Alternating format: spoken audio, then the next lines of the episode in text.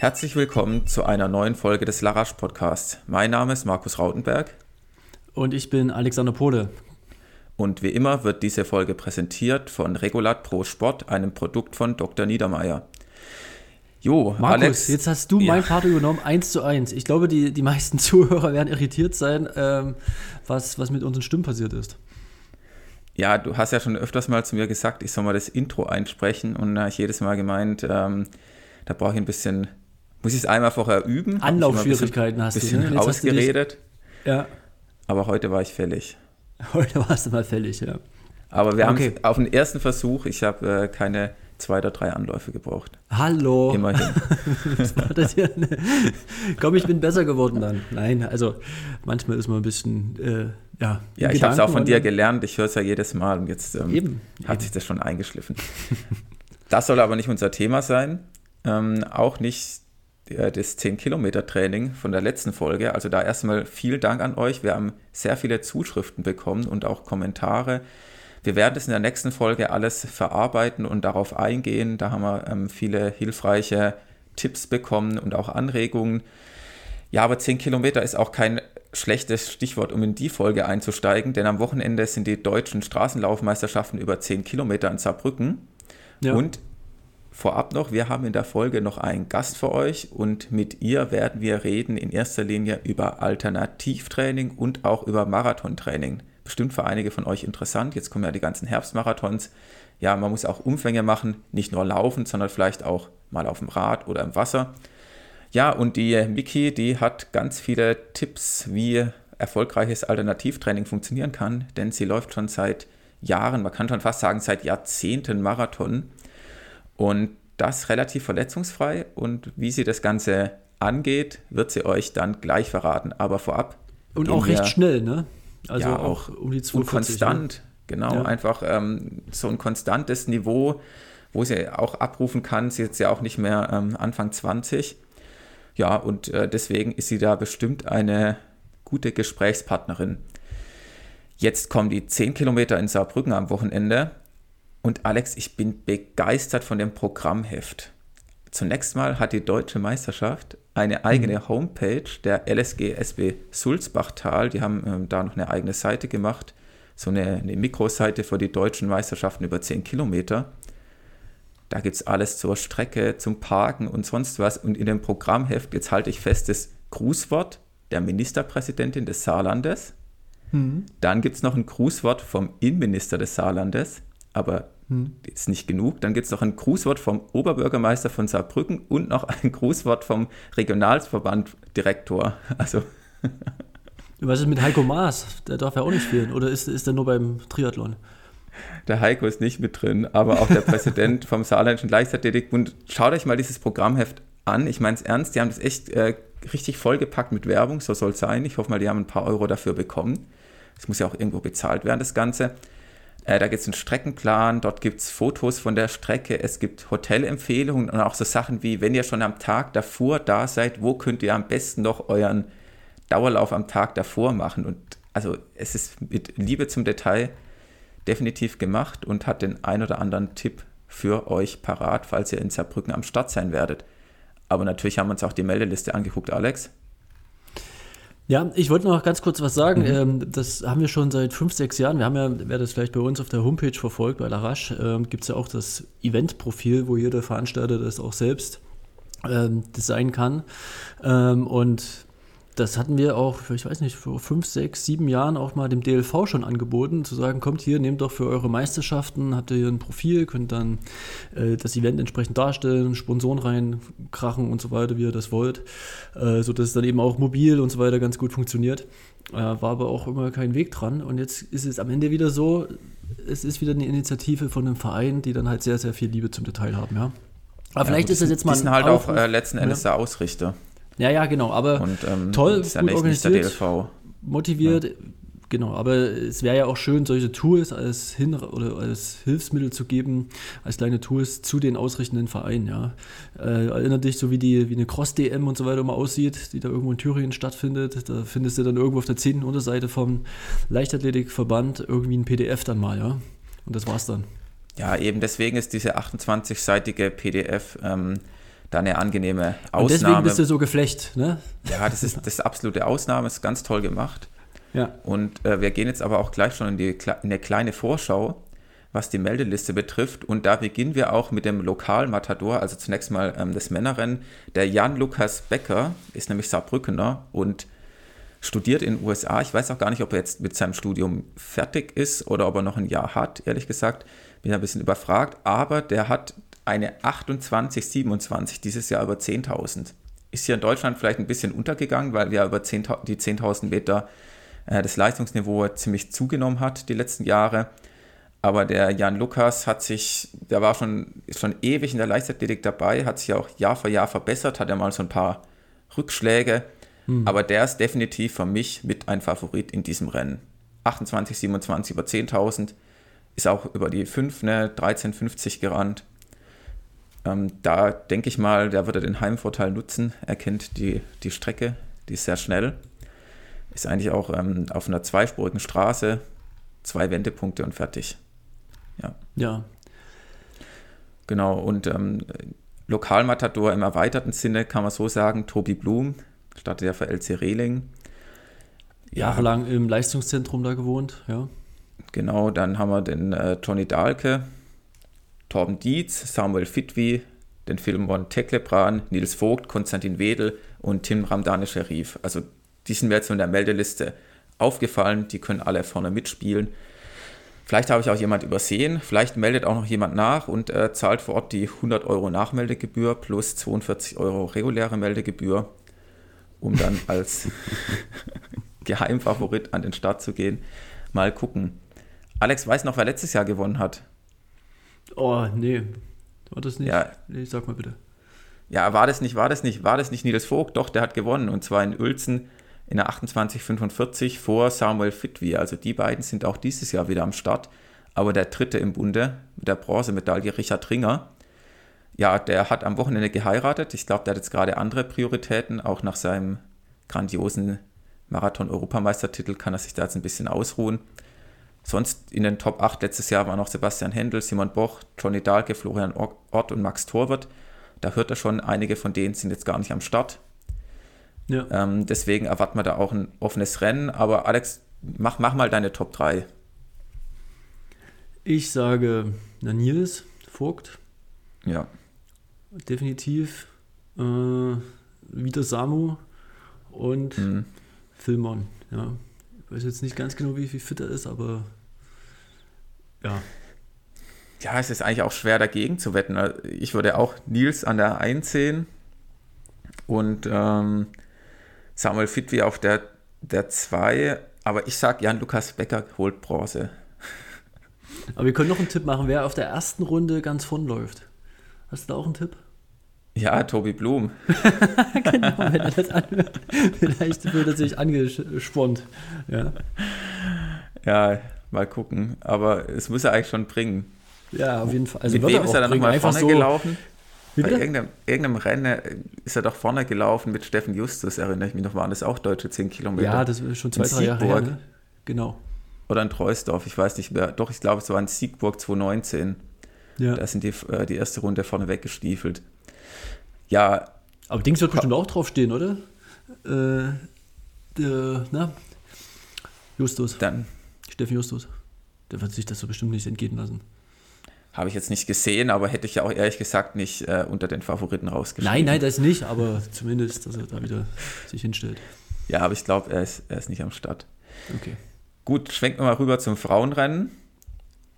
Da gehen wir vielleicht zuerst mal ins letzte Jahr. Da hat Hanna Klein gewonnen vor Alina Reh und vor Miri Datke. Alle drei nicht am Start. Aber auch Christina Händel als vierte, Blanka Dörfel nicht am Start. Aber Platz Nummer 6, Rabia Schöneborn und Platz mhm. 8, Eva Dieterich. Die sind dieses Jahr wieder dabei. Und da kommen wir auch schon zu, den, zu unseren Favoritinnen. Eva Dieterich, grandiose Saison. Der EM-Start wurde eher ein bisschen, ähm, ja, verwehrt, kann man schon sagen. Ja. Aber ansonsten hat die Formkurve steil nach oben gezeigt. Ja, nach ihrer Corona-Erkrankung, ja. Ja. Und Debbie und Rabea, mit denen ja. ist auch immer zu rechnen. Elena Burkhardt kann sicherlich auch 10 Kilometer richtig schnell laufen. Und jetzt aus lokaler Sicht, Saarland, sagen wir mal, LC Rehling, Frankreich, Sarah und Selma Benfares. Wobei natürlich die Sarah die schnellere der beiden ist. Ja. Wen denkst du, wer wird das Rennen machen? Oh, ist echt schwierig, aber ich sag Sarah Benfares. Die ist ja so stark gelaufen über die 5000 dieses Jahr.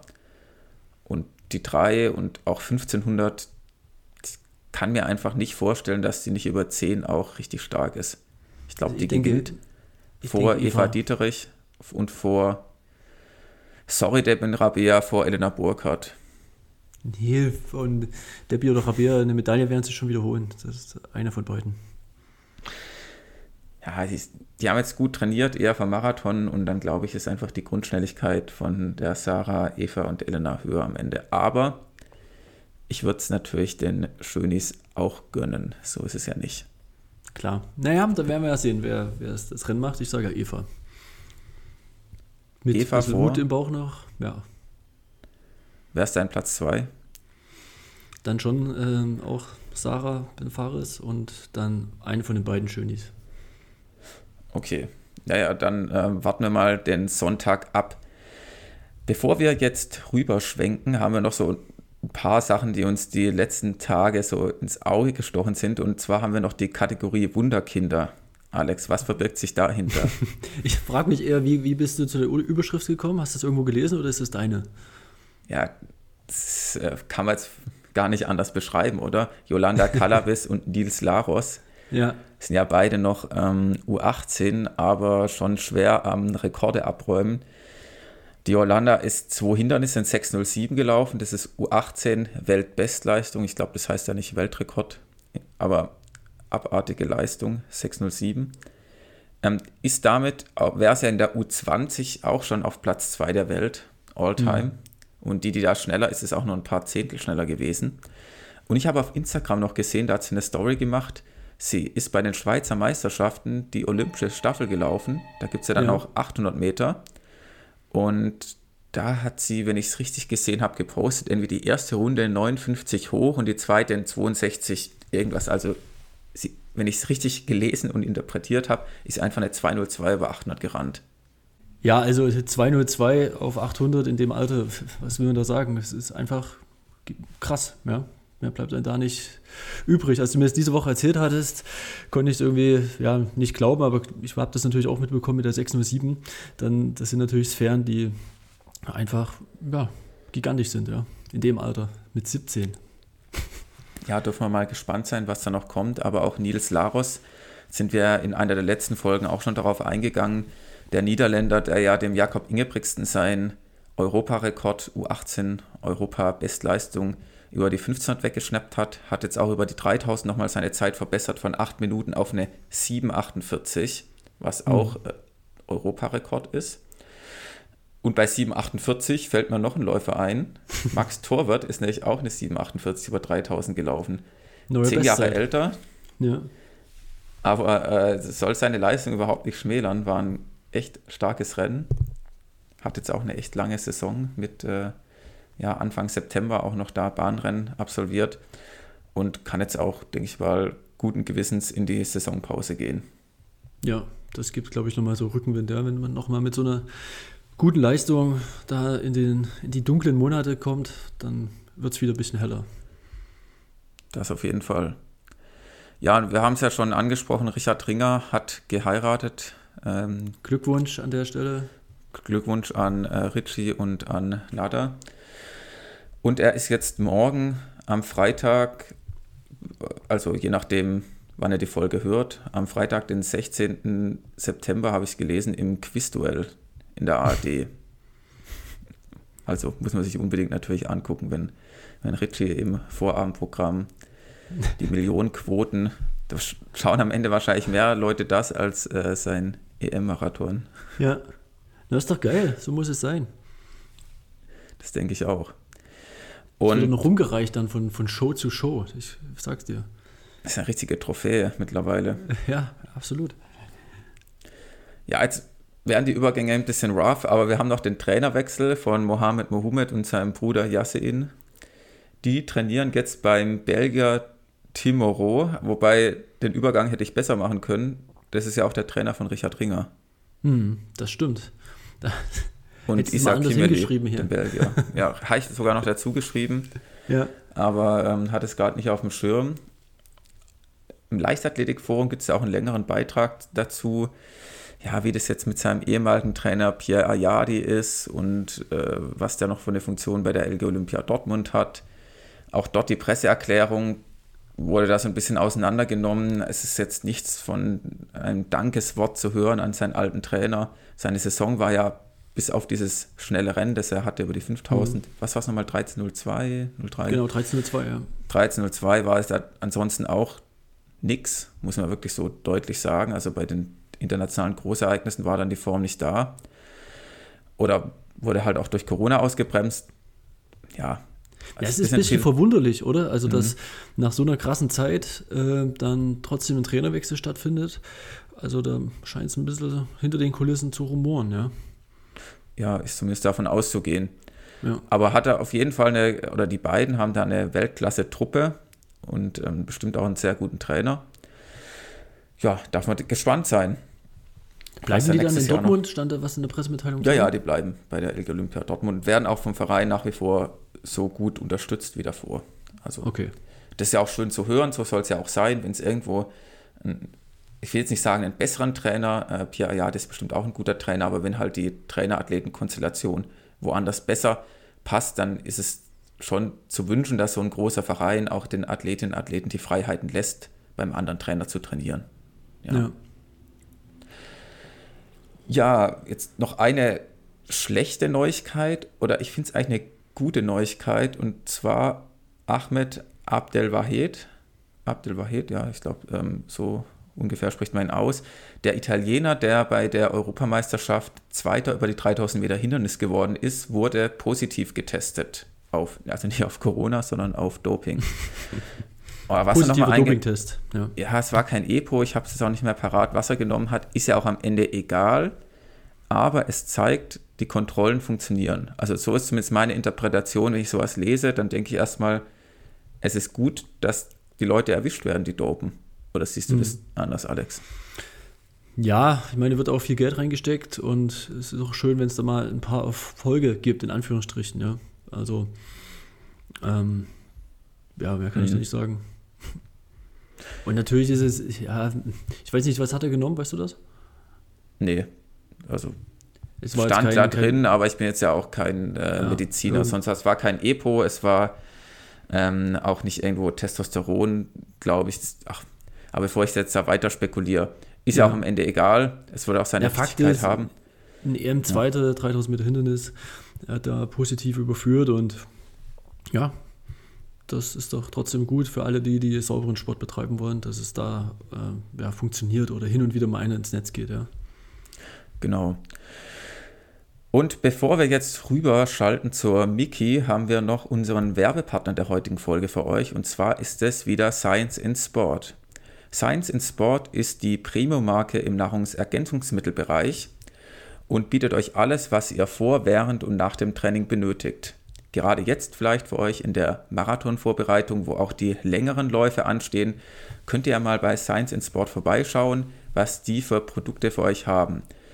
Und zwar zum Beispiel die Energy Bars, das sind ähm, Riegel, die echt ähm, ziemlich gut schmecken und auch gut zu kauen sind. Die kann man auch mal zu einem längeren Lauf mitnehmen, gerade wenn man die Konsistenz von Gels nicht auf Dauer mag. Probiert es doch gerne mal aus mit dem Rabattcode LARAGE20 erhaltet ihr 20% auf eure nächste Bestellung.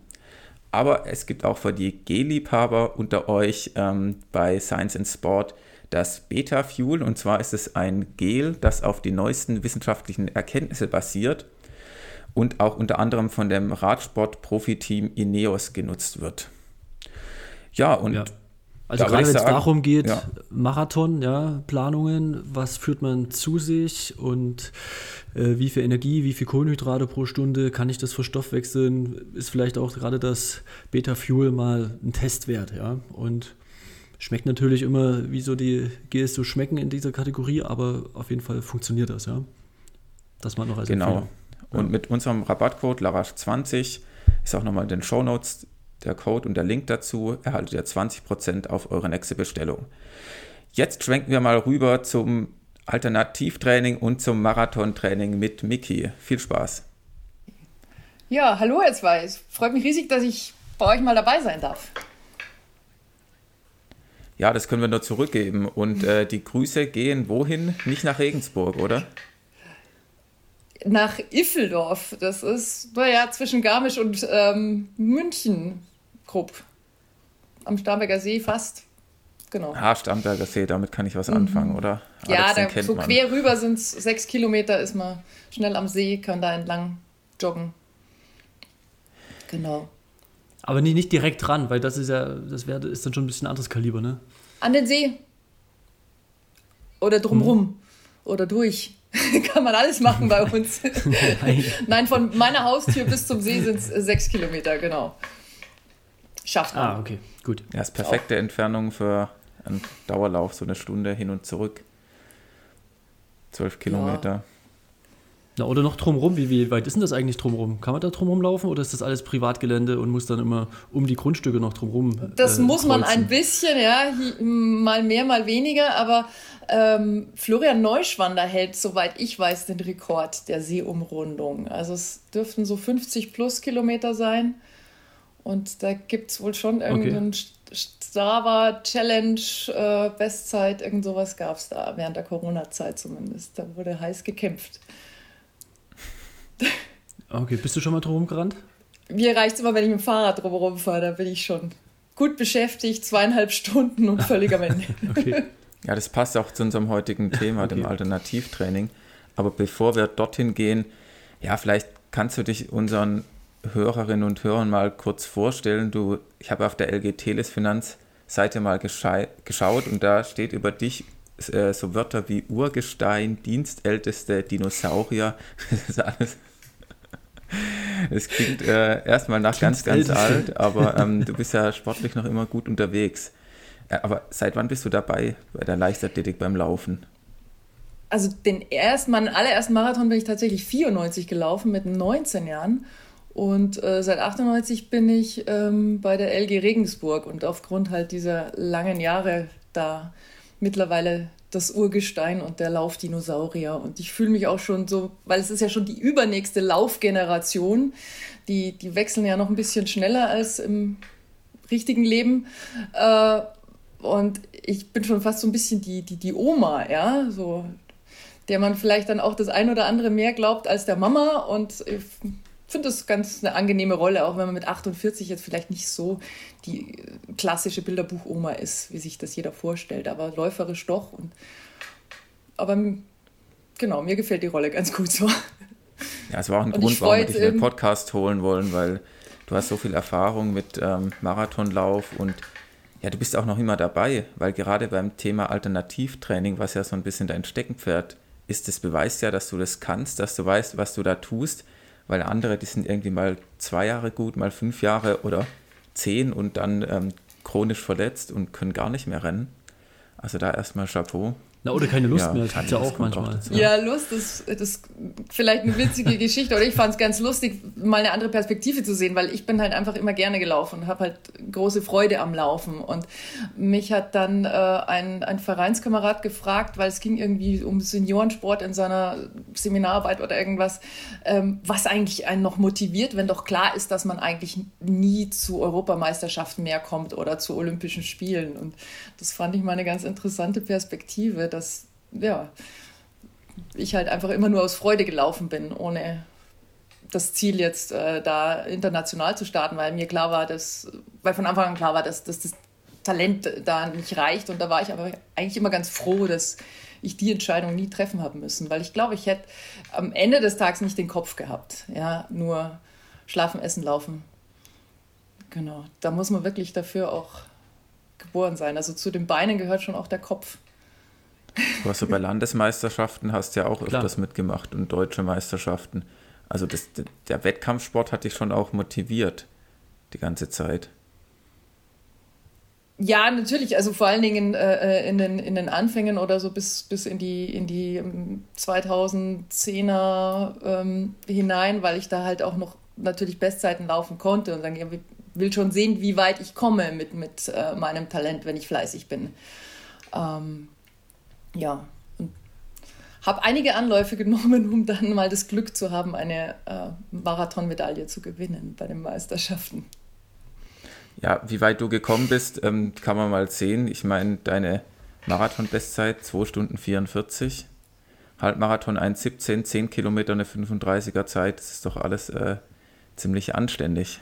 Ja, also. Wobei die 35er Zeit jetzt ja charmant ist von dir. Also ich sage immer 36, weil also 35, 57 das sind ja das eigentlich ist eine 35er Zeit, und die, die halt äh, äh, 244 gelaufen sind, äh, so um mich herum, die waren deutlich schneller, über 10 Kilometer. Ähm, genau, das, das daran sieht man, dass das halt die Marathon schon immer meine Leidenschaft auch irgendwie war. Also ich finde beeindruckender hier die Teamtitel, die hier aufgelistet sind, äh, die, die, die du äh, mit, mit verschiedensten Leuten wahrscheinlich sammeln konntest. Äh, Mickey Heiß und, äh, ja, wenn man das nochmal hier so durchgeht, Cross dreimal, einmal Gold, zweimal Bronze, Halbmarathon, dreimal Gold, zweimal Bronze, einmal äh, zweimal Silber, einmal Bronze und Marathon, Steckenpferd, neunmal Gold ja, in der Mannschaft geholt oder in der Teamwertung. Ähm, Weißt du noch, wann das das erste Mal ich denke, gewesen das war 98 in Frankfurt. 98, das sind mhm. 24 Jahre. Und wer ist da mit dir gelaufen? Kennst du noch die Da Namen? war ich damals das Küken, das Nesthäkchen sogar. Ich bin damals mit der äh, Katharina hm. Kaufmann und ähm, ich glaube, die, die Sophie Bergmiller war das damals. Also, Markus, sagen dir die Namen noch was? Überhaupt nicht. Ich glaube, da, müssen wir den Arthur, da müssen wir den Arthur Schmidt fragen, der kennt die noch. okay, aber das ist, das ist schon, schon sehr beeindruckend. Und dann versteht man, glaube ich, auch die, die Rolle, die du jetzt so selbst beschreibst, ne, als ähm, diejenige, die da auch mit sehr viel Expertise und so weiter da immer noch ähm, ja, bei den jungen Athleten und so weiter äh, mit Rat und Tat zur Seite steht. Ja, ja und wie kann man sich das, wie kann man sich das vorstellen, wenn du jetzt die, die Meisterschaften läufst, dann wird dann immer, gibt es eine entsprechende WhatsApp-Gruppe und dann wird sich entsprechend ausgemacht, wann, wo, wie, wie gelaufen wird. Es gibt ja, gibt tatsächlich eine WhatsApp-Gruppe. Mittlerweile bin ich aber tatsächlich doch äh, so langsam, dass äh, ich jetzt nicht so dringend mehr in nicht, nicht mehr so dringend mehr unbedingt in der äh, Hauptklasse in der Mannschaft starten muss. Es gibt, glaube ich, oder gab es zwischenzeitlich zumindest eine, eine zweite Gruppe für die ähm, Masterläuferinnen. okay. Die Eudenweiber, wie man bei uns sagt. Ja. Und auf wie viel Training kommst du momentan pro Woche? also ich hab, bin 2019 nochmal Marathon gelaufen. War ganz erstaunt und äh, dass, dass es tatsächlich auch nochmal unter, unter 2,50 geklappt hat, weil mir nach einer Verletzung 2016 geweissagt wurde, dass ich halt eigentlich wahrscheinlich gar nicht mehr Marathon laufe. Da muss ich ähm, kurz reingrätschen. Den Plan haben wir ja schon mal besprochen zusammen ähm, mit Hendrik Genau, Pfeiffer, das war dieser Alex. Plan. Und der hatte so diese, diese, meine persönliche Ehrgeiz war eigentlich rauszufinden, wie schnell kann ich laufen, wenn ich nicht mehr alles laufen kann, also trainingsmäßig, sondern halt zum Beispiel ganz konsequent äh, regenerative Läufe rausnehme und die ersetze. Das war das, wo sich vielleicht, mhm. glaube ich, Hendrik auch so ein bisschen gewundert hatte oder ihm aufgefallen ist, dass, dass so konsequent äh, die Aquajogging-Einheiten drin waren. Genau. Genau, das habe ich sonst auch nicht so in dieser Regelmäßigkeit gesehen bei jemandem, der jetzt nicht akut verletzt war, dass Aquajogging so in den Trainingsplan integriert wurde. Und deswegen dachte ich auch, wir müssen dich unbedingt einladen in unseren Podcast zum Thema Alternativtraining, weil es schon oft oder sehr oft angefragt wird und immer wieder Fragen kommen zum Alternativtraining. Und du hast es ja schon in gewisser Weise perfektioniert, aber jetzt vielleicht nochmal zu, dein, zu deinen Anfängen zurückzukommen. Hast du das auch schon 1998 bei deinem ersten Marathon in der Vorbereitung gemacht? Oder bist du da einfach nur gelaufen? Also 98 hatte ich ja den, den ersten professionellen Plan. Ähm, 94 hm. bin ich den, den allerersten Marathon gelaufen nach einem Plan aus der Runners World. Ich glaube, ich hatte das mal geschickt. Also sehr, sehr lustig und habe mir da irgendwie was zwischendurch selbst zusammengeschustert, war eigentlich Basketballspielerin zu der Zeit und habe so ein paar Laufeinheiten sozusagen dazwischen geschoben. äh, ich wollte ja nur mal ankommen. Und dann war auch der einzige lange oder mhm. längste Lauf ähm, zwei Zehnerrunden, die ich aneinander gehängt habe, mit Schuhwechsel zu Hause. Genau. Nach dem Motto, ich, ich steige ja auch nicht zur Probe auf den Mount Everest, wenn ich wissen will, ob ich hochkomme. Und ähm, das heißt, ich habe damals halt schon, schon viel ähm, andere Dinge nebenher gemacht.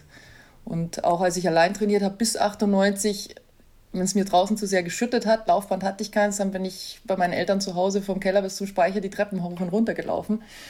Oder ja, habe mir immer irgendwas ausgedacht, was, was es halt sonst doch so gibt, was man tun kann, außer jeden Tag ein-, zweimal zu laufen. Genau. Also hast schon früh Alternativen gesucht zu der reinen Lauferei, aber jetzt zum Beispiel das Thema Aquajogging, ich weiß nicht, es gibt es ja auch noch nicht so ewig, also habe ich so das Gefühl, hat man jetzt auch noch nicht immer gesehen. Wann hast du, bist du da das erste Mal mit in Verbindung gekommen?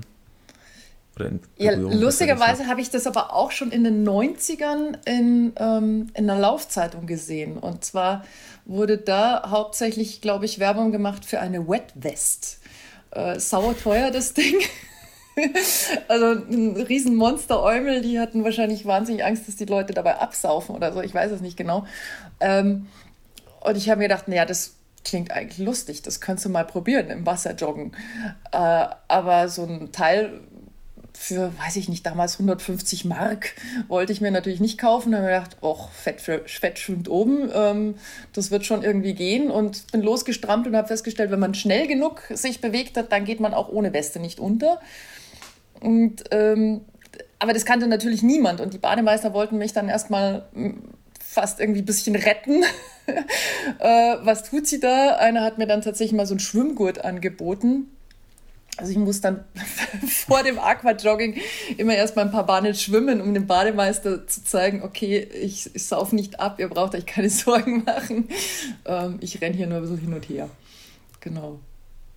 Also nur um das nochmal zu verstehen, du hast dich das gibt ja auch die, die Schwimmübung, ja, wenn, wenn man im tiefen Wasser ist und nur die Beine hin und her bewegen, äh, bleibt man ja auch oben. Aber du bist im Prinzip dann äh, gelaufen und hast es dadurch den Auftrieb. Genau, also ich habe äh, schon ähm, die Laufbewegung gemacht. Natürlich trickse ich auch heute noch mit meinen ähm, Händen, dass ich die nicht, nicht so parallel wie der Sprinter führe, sondern, sondern so, dass sie natürlich möglichst viel Wasser nach hinten schieben. Ähm, ja. Ja. Da muss man auch ein bisschen aufpassen. Ich weiß nicht, ob nur ich das mache, aber ich nehme natürlich auch die, die, die Füße in die Streckung. Also setze mhm. sie nicht so auf, wie man sie auf der Straße aufsetzen würde, sondern die Zehen sind natürlich schon gestreckt. Und da muss man dann wirklich vorsichtig sein, wenn man irgendwie vielleicht Achillessehne oder sowas hat und macht das, dass man da auf seine Waden aufpasst. Das ist dann auch im Wasser nicht zu unterschätzen, dass da doch relativ viel Zug drauf kommt und man sich dann wundert, warum die Plantarfasziitis oder die, die Achillessehne nicht besser wird, obwohl man doch dreimal die Aber Woche zwei Stunden Aqua joggt. Ich habe gehört, man soll den Fuß ganz normal das kann ich mir gut vorstellen, ja. Also man soll so wie die Laufbewegung draußen, sondern beim Aquajoggen auch den Fuß bewegen. Ja, so aber. Soll man es versuchen. Also so. man, man drückt aber doch ja. ab. Ja, also man bringt ja den Fuß trotzdem in die Streckung und ähm, ja. ja. Genau. Ja, ich denke, das Wichtigste ist auch, dass man das Herz-Kreislauf-System dort ähm, in Schwung bringt im Wasser und die Laufbewegung so gut es geht nachahmt. Aber wenn man dann halt Probleme hat mit der Achillessehne, dann muss man ja auch nicht die Füße irgendwie bewegen, sodass man in diesen Schmerzbereich reinkommt. Das wäre kontraproduktiv. Ich denke mal, das Wichtigste beim Aquajogging ist, dass die Bewegung so ausgeführt werden kann, dass man eben die Probleme nicht hat. Aber nochmal zur Ja, im Schmerzbereich also, sowieso nicht, mhm. nur dass man, man meint ja, man ist im Wasser und warum ich das eben auch äh, gerne als, als regenerative Einheit statt 12 Kilometer joggen oder 10 Kilometer joggen äh, nehme, ist halt, weil es auch das Wasser automatisch so ein bisschen den, den Tonus aus den Muskeln nimmt. Aber eben, wenn man länger am Aqua-Joggen ist und eventuell sogar dann Intervalle äh, macht und solche Dinge, dann kann es halt sein, dass doch die Wadenmuskulatur mehr abkriegt, als man es vermutet bei so einem Training. Das wollte ich hm. zu bedenken geben. Hm. Okay. Dass man halt dann einfach nachbereitet, sagt, okay, dann dehne ich die Waden nochmal extra an der Treppe mit einer Fascia-Stretching-Übung, wie auch immer. Und hast du da einen Umrechnungsfaktor irgendwie zu draußen und zum Wasser? Also, dass du das ähm, von der Zeit her oder ist es einfach eins zu eins die Zeit, die du Aquatron gehst, mit der Laufzeit zu vergleichen?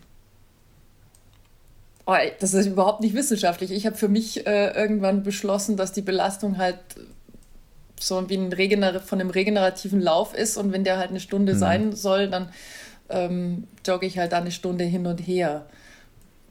Genau. Aber wie gesagt, also ich mache mhm. das seit dem, boah, seit 95, 96. Und äh, genau, weil, weil bin ich am Frotzeln, sage also Laufen, okay, habe ich nicht so ähm, das überragende Talent, aber Aquajoggen, da glaube ich, muss mich erstmal einer schlagen. Von daher wäre vielleicht auch, wenn man sagt, äh, regenerative Einheit als Anfänger erstmal eine halbe Stunde auch okay. Was hat denn dein, dein Trainer gesagt, Kurt Ring, dazu? Also dich kennengelernt hat und du gesagt hast, ich mache Aquajogging als regenerative Einheit, äh, um mich einfach zu schonen und ähm, ja, die, die, Belastung für den Körper irgendwie Also hat mich tatsächlich, ne? glaube ich, ähm, eine regenerative Einheit ähm, Aquajoggen lassen. Sagt, oh, die ist ganz alleine ohne Trainer ähm, 2,58 gelaufen. Das ist interessant, lass sie doch mal ähm, das weitermachen. Also ich habe ja noch andere verrückte Sachen gemacht. Ich hatte damals ein Slideboard, also damit trainieren mehr so Eishockeyspieler und so. Und hatte mir an, an die Decke dann noch einen, einen Seilzug gehängt, dass man so eine Bewegung wie beim ähm, Langlaufen, Skaten hat. Also man skate, macht dann Langlaufskating quasi im Trocknen oder im Zimmer. Ähm, Alex, genau. das Also das dich. haben wir dann nicht mehr mhm. eingebaut. Das fand er wohl nicht so gut. aber, aber jetzt bin ich, jetzt wäre ich hellhörig, weil ich habe ja äh, mal, ich war ja mal Leistungssportler im Langlauf, habe ich ja schon mal erzählt, du wirst mhm. das bestimmt gehört haben.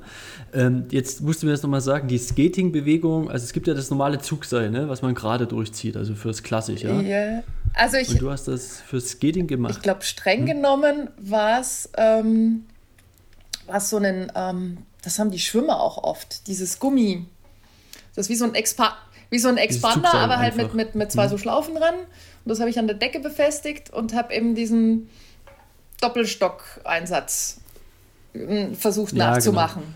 Es hatte in, in der Sportschule hatte das, das Gerät ein, den Namen AKZ. Klingt schon fies, ne? Und das hieß nämlich, das war die Abkürzung für Armkraft-Zuggerät. Okay, das klingt ja noch zivilisiert. Also du hast bei dir ein Armkraft-Zuggerät äh, Gerät, äh, installiert. Und, und das war nämlich ganz witzig, das hatte so äh, gegen Windrotation und das hatte so große Flügel gehabt.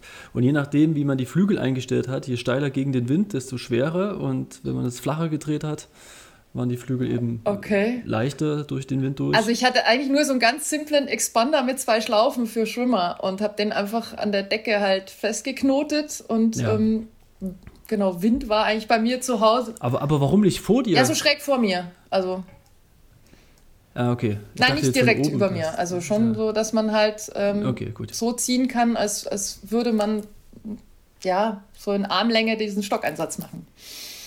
Vor sich. Ja, okay. Genau. Gibt es übrigens noch Slideboards. Aber das ist ja fürs Laufen nicht, nicht, so, nicht so interessant, oder? Nee, aber offenbar hatte ich auch damals schon nicht den Kopf, jeden Tag zu laufen und habe mir dann überlegt, hm. was machst du denn mit deinem Bewegungsdrang? Ja, aber es ist ja nichts für die Beine, es ist ja nur für die Arme, das, oder? Das kommt hier durch. Ja, aber man kommt besser außer Atem, wenn man die Arme mitbewegt. Mhm. Also mir ging es gar nicht darum, irgendwie äh, schöne Arme zu bekommen, sondern ähm, dass man halt einfach mehr schnaufen muss, wie man bei uns daheim sagt. Und, und was ist jetzt so ganz plump mit Ergometer oder Fahrradfahren und solche Sachen? Passiert eh. Oder gibt es irgendwelche Hilfsmittel sollen es nicht sein, zu groß? Bei meinem äh, Alternativtraining?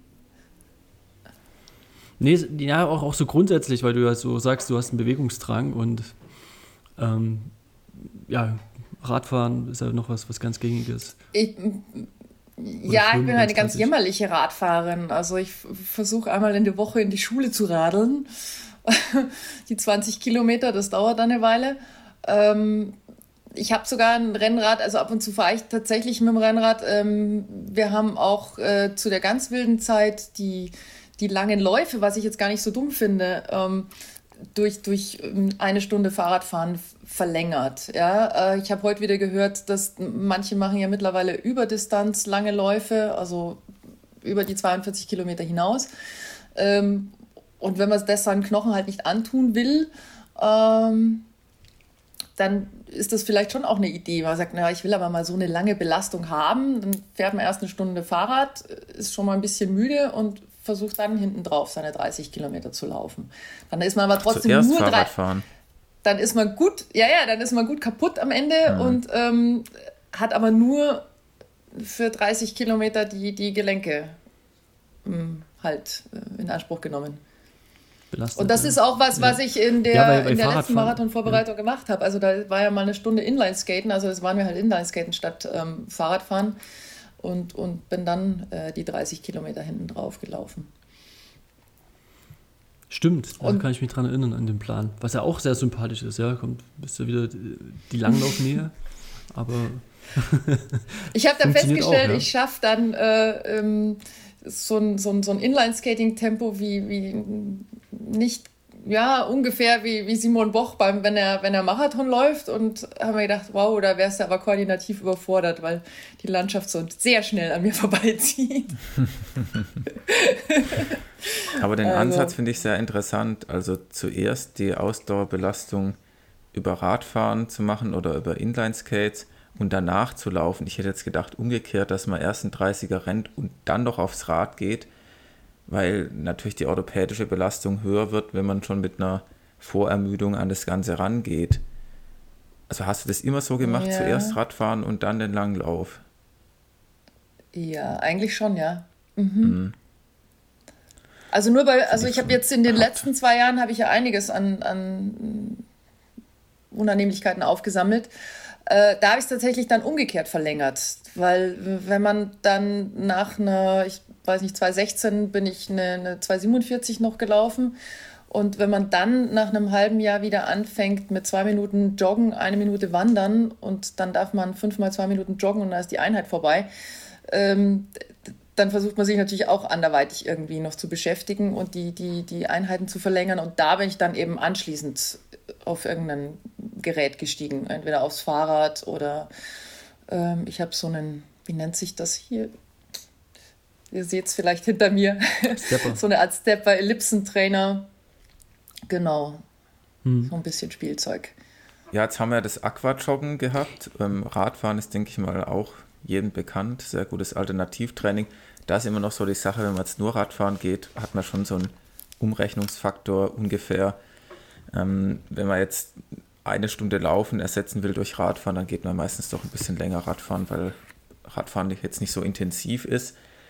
Und jetzt hattest du noch diesen Ellipsentrainer oder Stepper. Ich habe das letztens mal ausprobiert, als ich zur EM in München war, in dem Hotel, da hat es einen Stepper im Fitnessraum. Ich muss sagen, das ist eigentlich schon, also irgendwie ist die Bewegung und das ganze Gerät re relativ suspekt gewesen. Man kommt sich darauf echt ein bisschen dämlich vor, aber es ist schon mega effektiv. Also der Puls geht schon enorm schnell nach oben und ja, man hat schon eine Belastung, die dem Laufen nahe kommt, ohne dass man halt diese Stoßbelastung ähm, des Aufkommens hat. Also ich denke mal. Also das sind jetzt zwei, zwei verschiedene. Sachen. Vielleicht nur zum Abschluss zum Radfahren. Also was mir so aufgefallen ist, dass äh, diejenigen, die halt gelernte, ich sage mal gelernte Radfahrer sind, die immer schon äh, gerne und viel Fahrrad gefahren sind, dass die mh, nach meiner Erfahrung noch deutlich mehr profitieren können. Ähm, ich hatte eine Vereinskameradin, die ist hatte sich die Schulter gebrochen und saß zu Hause wirklich nur auf ihrem Ergometer und ist dann anschließend äh, in Hamburg Marathon gelaufen, quasi nur vom Ergometer runter. Das war aber eine Radfahrerin. Wenn ich mich aufs Fahrrad setze, dann, dann kriege ich Muskeln, die mich äh, noch schwerer machen. Und, und dann wird es nicht zwangsläufig schneller. Da müsste man sich dann vielleicht irgendwie, ähm, ich nenne es jetzt mal, ähm, Prinzip Kata Steinruck, äh, die sagt, äh, sie, sie ähm, tritt dann mit, mit sehr hoher Frequenz und ähm, niedrigen Gängen, eben um das zu verhindern. Ja. Genau, dann müsst, das müsste man halt vielleicht auch irgendwie Ja. eventuell ins Kalkül ziehen. Genau. Und der Stepper, das sind jetzt zwei verschiedene Dinge. Also das eine ist eben dieser, dieser, dieser Cross-Trainer Nordic Machine, ähm, der so im Fitnessstudio steht, äh, wo man auch die Arme mit betätigen kann, wenn man, wenn man mag. Und das andere ist ein Gerät, das ich mir geleistet habe, damit kann man draußen rumfahren an der frischen Luft. Und macht die, die auch die Bewegung? Also immer so die, die Arme dazu und die Beinbewegung. Ich glaube, da hätte mich dann die Polizei schon ein paar Mal runtergeholt. Also da hat man inklusive Hubert und Staller, die da auch immer mal, mal wieder mal einen Weg kreuzen auf, auf der Elliptico-Runde. Ähm, Nein, also da hat man den tatsächlich, man fährt im Stehen, hat aber einen ordentlichen Lenker mit zwei Bremsen und einer Gangschaltung. Ähm, und muss aber halt, äh, was man ja im Fitnessstudio nicht muss, weil das Ding steht ja fest. Man muss also ständig im Stehen ja äh, ausgleichen, mhm. Balance halten und da arbeitet dann doch irgendwie die Rückenmuskulatur und so ein bisschen mit. Und äh, die, dieser Tritt ist auch noch ein bisschen anders gelagert, weil diese Ellipsentrainer im Fitnessstudio oder wenn man es zu Hause hat, da hat man trotzdem diese Trittbewegung von, von oben nach unten. Also es geht immer trotzdem noch irgendwie so ein bisschen im Kreis rum. Und die Bewegung macht man eben auf dem äh, Teil draußen nicht. Da pendelt der, ja. Oberschenkel tatsächlich hin und her wie beim Laufen und ähm, man fühlt sich dem Laufen schon sehr ähnlich. Ja. Ja, das Teil heißt Elliptigo, glaube ich. Die Katha Steinruck mhm. hat es auch und hat es auch exzessiv schon in Marathonvorbereitungen eingesetzt, wenn man da auch auf Instagram schaut. Ähm, sieht ein bisschen wild aus. Ich glaube, wenn es auch zu viele Leute machen würden, wird es auch zu schlimmen Unfällen kommen. So im Straßenverkehr ist ein, ein Fahrrad dann doch praktikabler. Aber so, äh, ja, fürs Training, ja. gerade jetzt auch äh, bei dir. Es ist jetzt nicht ist ja besonders nicht wendig. ja, das Und, meinte ich. Also, aber ich halte mich halt fern von, von mhm. den großen Straßen. Ja. Aber du hast gerade noch einen sehr interessanten Fakt genannt, auch das Muskelwachstum, ja, dann über eine hohe Frequenz und so weiter. Du bist jemand, der da sehr schnell drauf reagiert, also auf, auf diese Reize, wenn du jetzt wirklich ein bisschen kräftiger Rad fährst, in Anführungsstrichen, mit ein bisschen weniger Frequenz? Ja, normalerweise wächst ja an mich, sage ich mal, gar kein Muskel hin, ja. Ähm, aber die, die Oberschenkel, weiß ich nicht, ob sich der Körper an die Zeit vom, beim Basketballspielen erinnert oder so. Ich würde dann, wenn ich viel Rad fahren würde, schon irgendwie Oberschenkelmuskeln bekommen. Und die kann ich aber durch meinen Laufstil gar nicht so recht beim Laufen brauchen. Und das ist halt dann hm. so der, der Nachteil. Und ähm, ja, vielleicht macht es auch das aus, ich bin fast 1,80 Meter groß, vielleicht haben da große Läuferinnen, die dann halt auch nicht äh, ähm, 48 Kilo nur wiegen, ähm, eher Probleme, als wenn man halt klein und wendig ist. Ja, ist vielleicht auch, auch typenabhängig, aber wenn man auch sieht, es gibt ja viele Radsportler, die auch mal einen Triathlon oder so gemacht haben, die sind ja in der äh, Regel dann auch schon durch das Grundlagentraining ganz, ganz gut unterwegs, ja. Und ähm, ich glaube, das, die Frage ist eher, wie man so das Radtraining dann auch umsetzen mhm. kann, ja? wie, wie fit man koordinativ ist, um das dann entsprechend umzusetzen in, in einen guten Laufstil, dass dann die Technik nicht so leitet, dass man trotzdem explosiv bleibt, die Hüfte steif und solche Sachen. Ähm, und vielleicht ist es dann auch gar nicht so schlimm, ähm, ob man da mal ein Kilo mehr Muskelmasse am Oberschenkel hat oder ein halbes Kilo. Ja. Aber es ist ja. dann wieder Typen. Ja, es gibt aber in Radfahren unterschiedliche Typen, Alex. Wenn man jetzt schaut, äh, äh, Dumoulin ist ja auch, ja. glaube ich, 10 Kilometer mal eine 32er Zeit einfach gelaufen im Herbst, wo er mal Bock auf Laufen hatte. Wout van Aert kann bestimmt auch 10 an der Zeit laufen. Pitcock hat ja auch schon in seiner komischen Strava-Challenge da zumindest kann der bestimmt 5 Kilometer irgendwie knapp über 3 Minuten Schnitt rennen oder um den Dreh rum. Aber zum Beispiel André Greipel, gut, der ist jetzt ja nicht mehr Radprofi, aber trainiert immer noch gut. Der hat jetzt ja mitgemacht beim ähm, Köln-Triathlon und ist da den Zehner im Anschluss im Triathlon, ich muss lügen, aber ist irgendwie 42 Minuten gerannt. Aber der würde auch nie so einen Zehner in 32 rennen, weil der einfach so Muskulatur hat durchs Radfahren, ja auch als Sprinter und so schwer ist, da kannst du einfach nicht schnell rennen. Also nicht richtig schnell jetzt verglichen mit den ja ja, Emanuel Buchmanns und so weiter, die halt ja, da weniger Muskulatur haben. Ich glaube, das ist schon ein wichtiger Punkt, dass man eben durch Alternativtraining das Herz-Kreislauf-System in Schwung bringt. Aber wenn man jetzt in erster Linie kein Triathlon machen möchte, sondern Läufer bleiben will, dann muss man da schon gucken, dass da nicht zu viel ansetzt.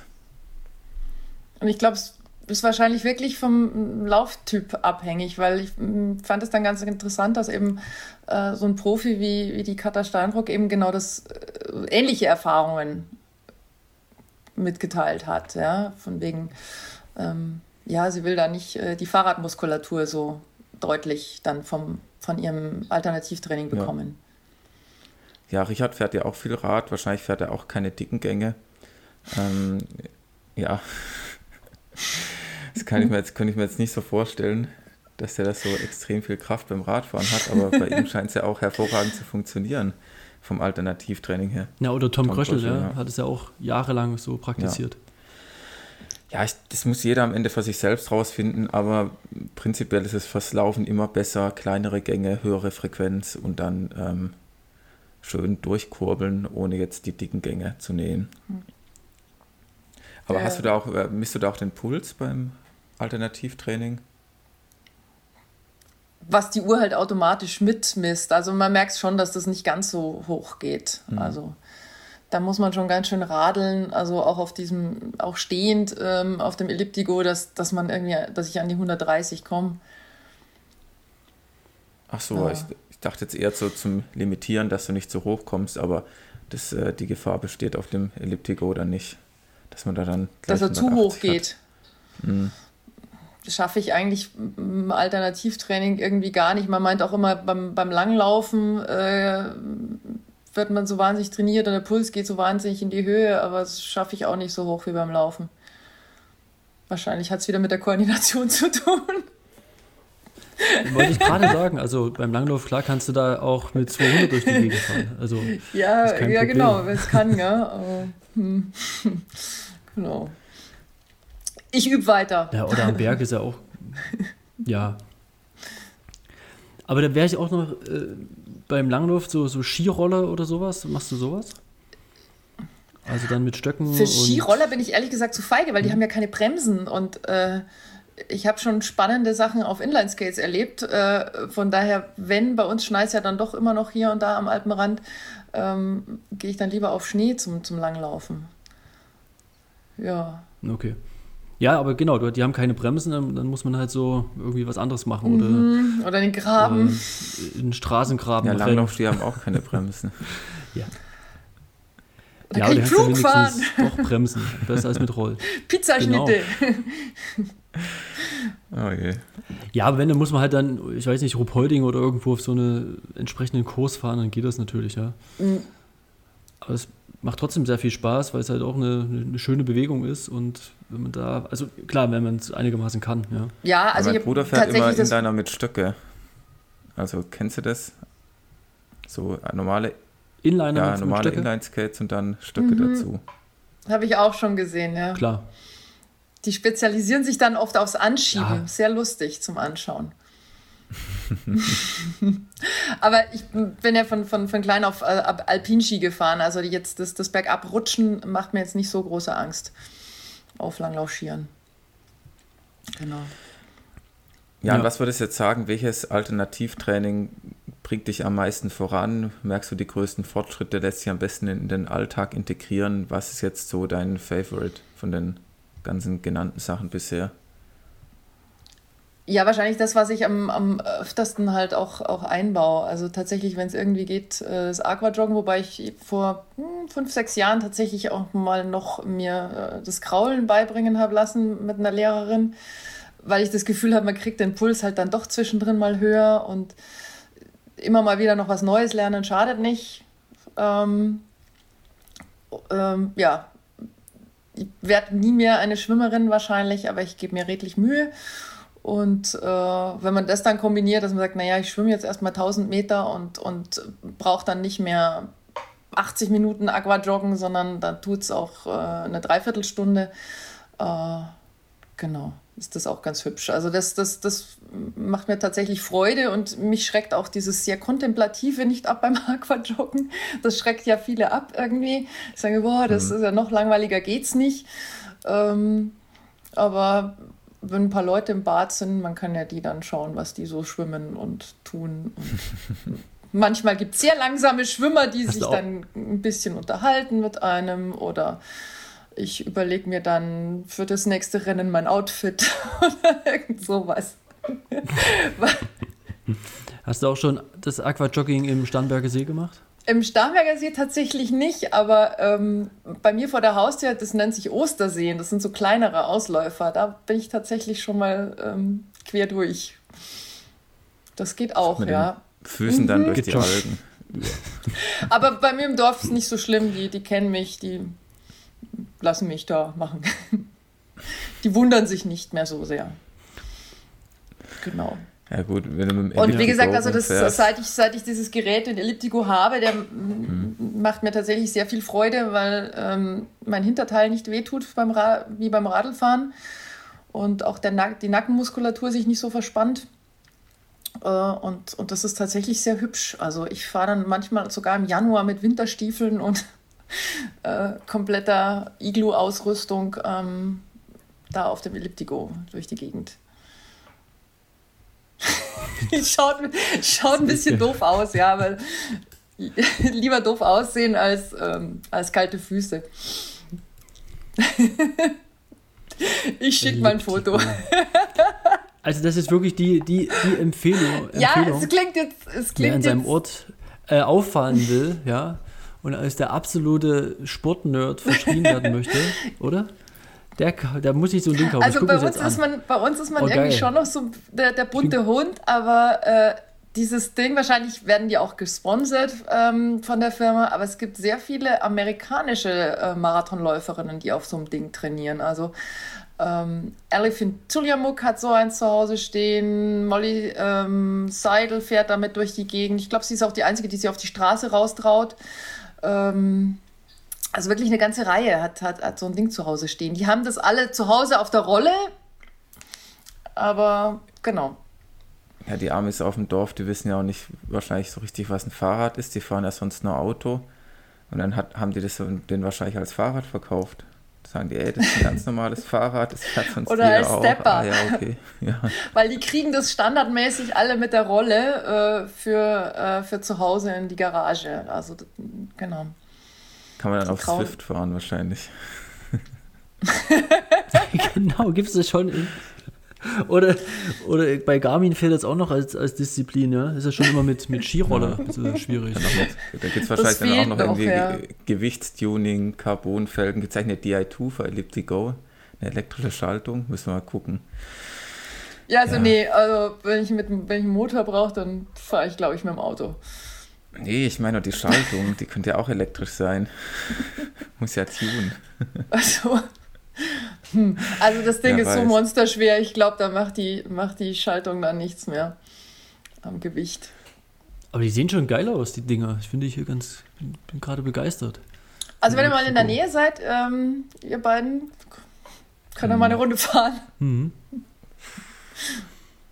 Ellipti Drive Technologie. Das klingt auch gut, ne?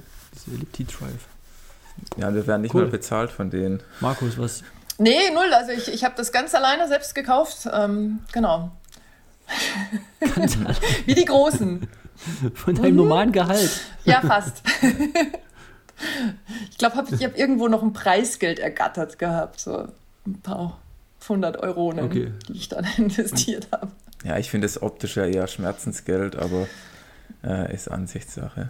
Das ist Ja, auch das sagen, Schöne. Wenn man mal äh, deutlich jenseits der 40 ist, dann ist einem das egal. Dann fährt man mit Elliptigo auf mit Winterstiefeln und Mütze durch die Gegend und hat sei Freude. Und ja, Aber wir haben jetzt ja gerade auch unsere Serie, Mhm. 10 Kilometer Trainingspläne.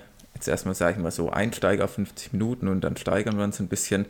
Was würdest du denn sagen, wenn jetzt jemand 10 Kilometer auf 10 Kilometer trainiert und ist jetzt Laufanfänger oder ein bisschen ambitionierter auch, trainiert so drei, vier Mal die Woche, würdest du sagen, ein Training die Woche durch Alternativtraining ersetzen macht Sinn?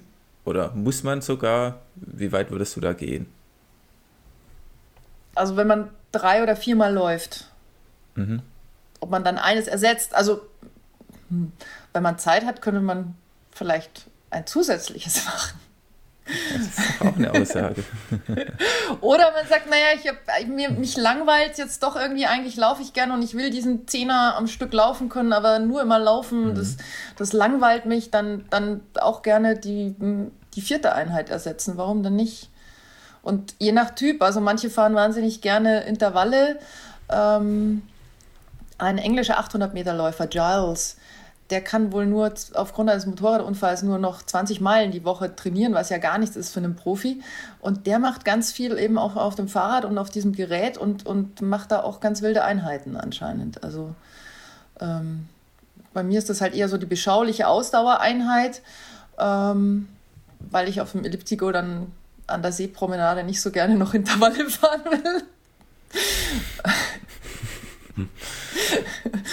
ähm, aber das bestimmt, warum, also machen ja viele, auch auf dem, auf dem Ergometer sogar, ja.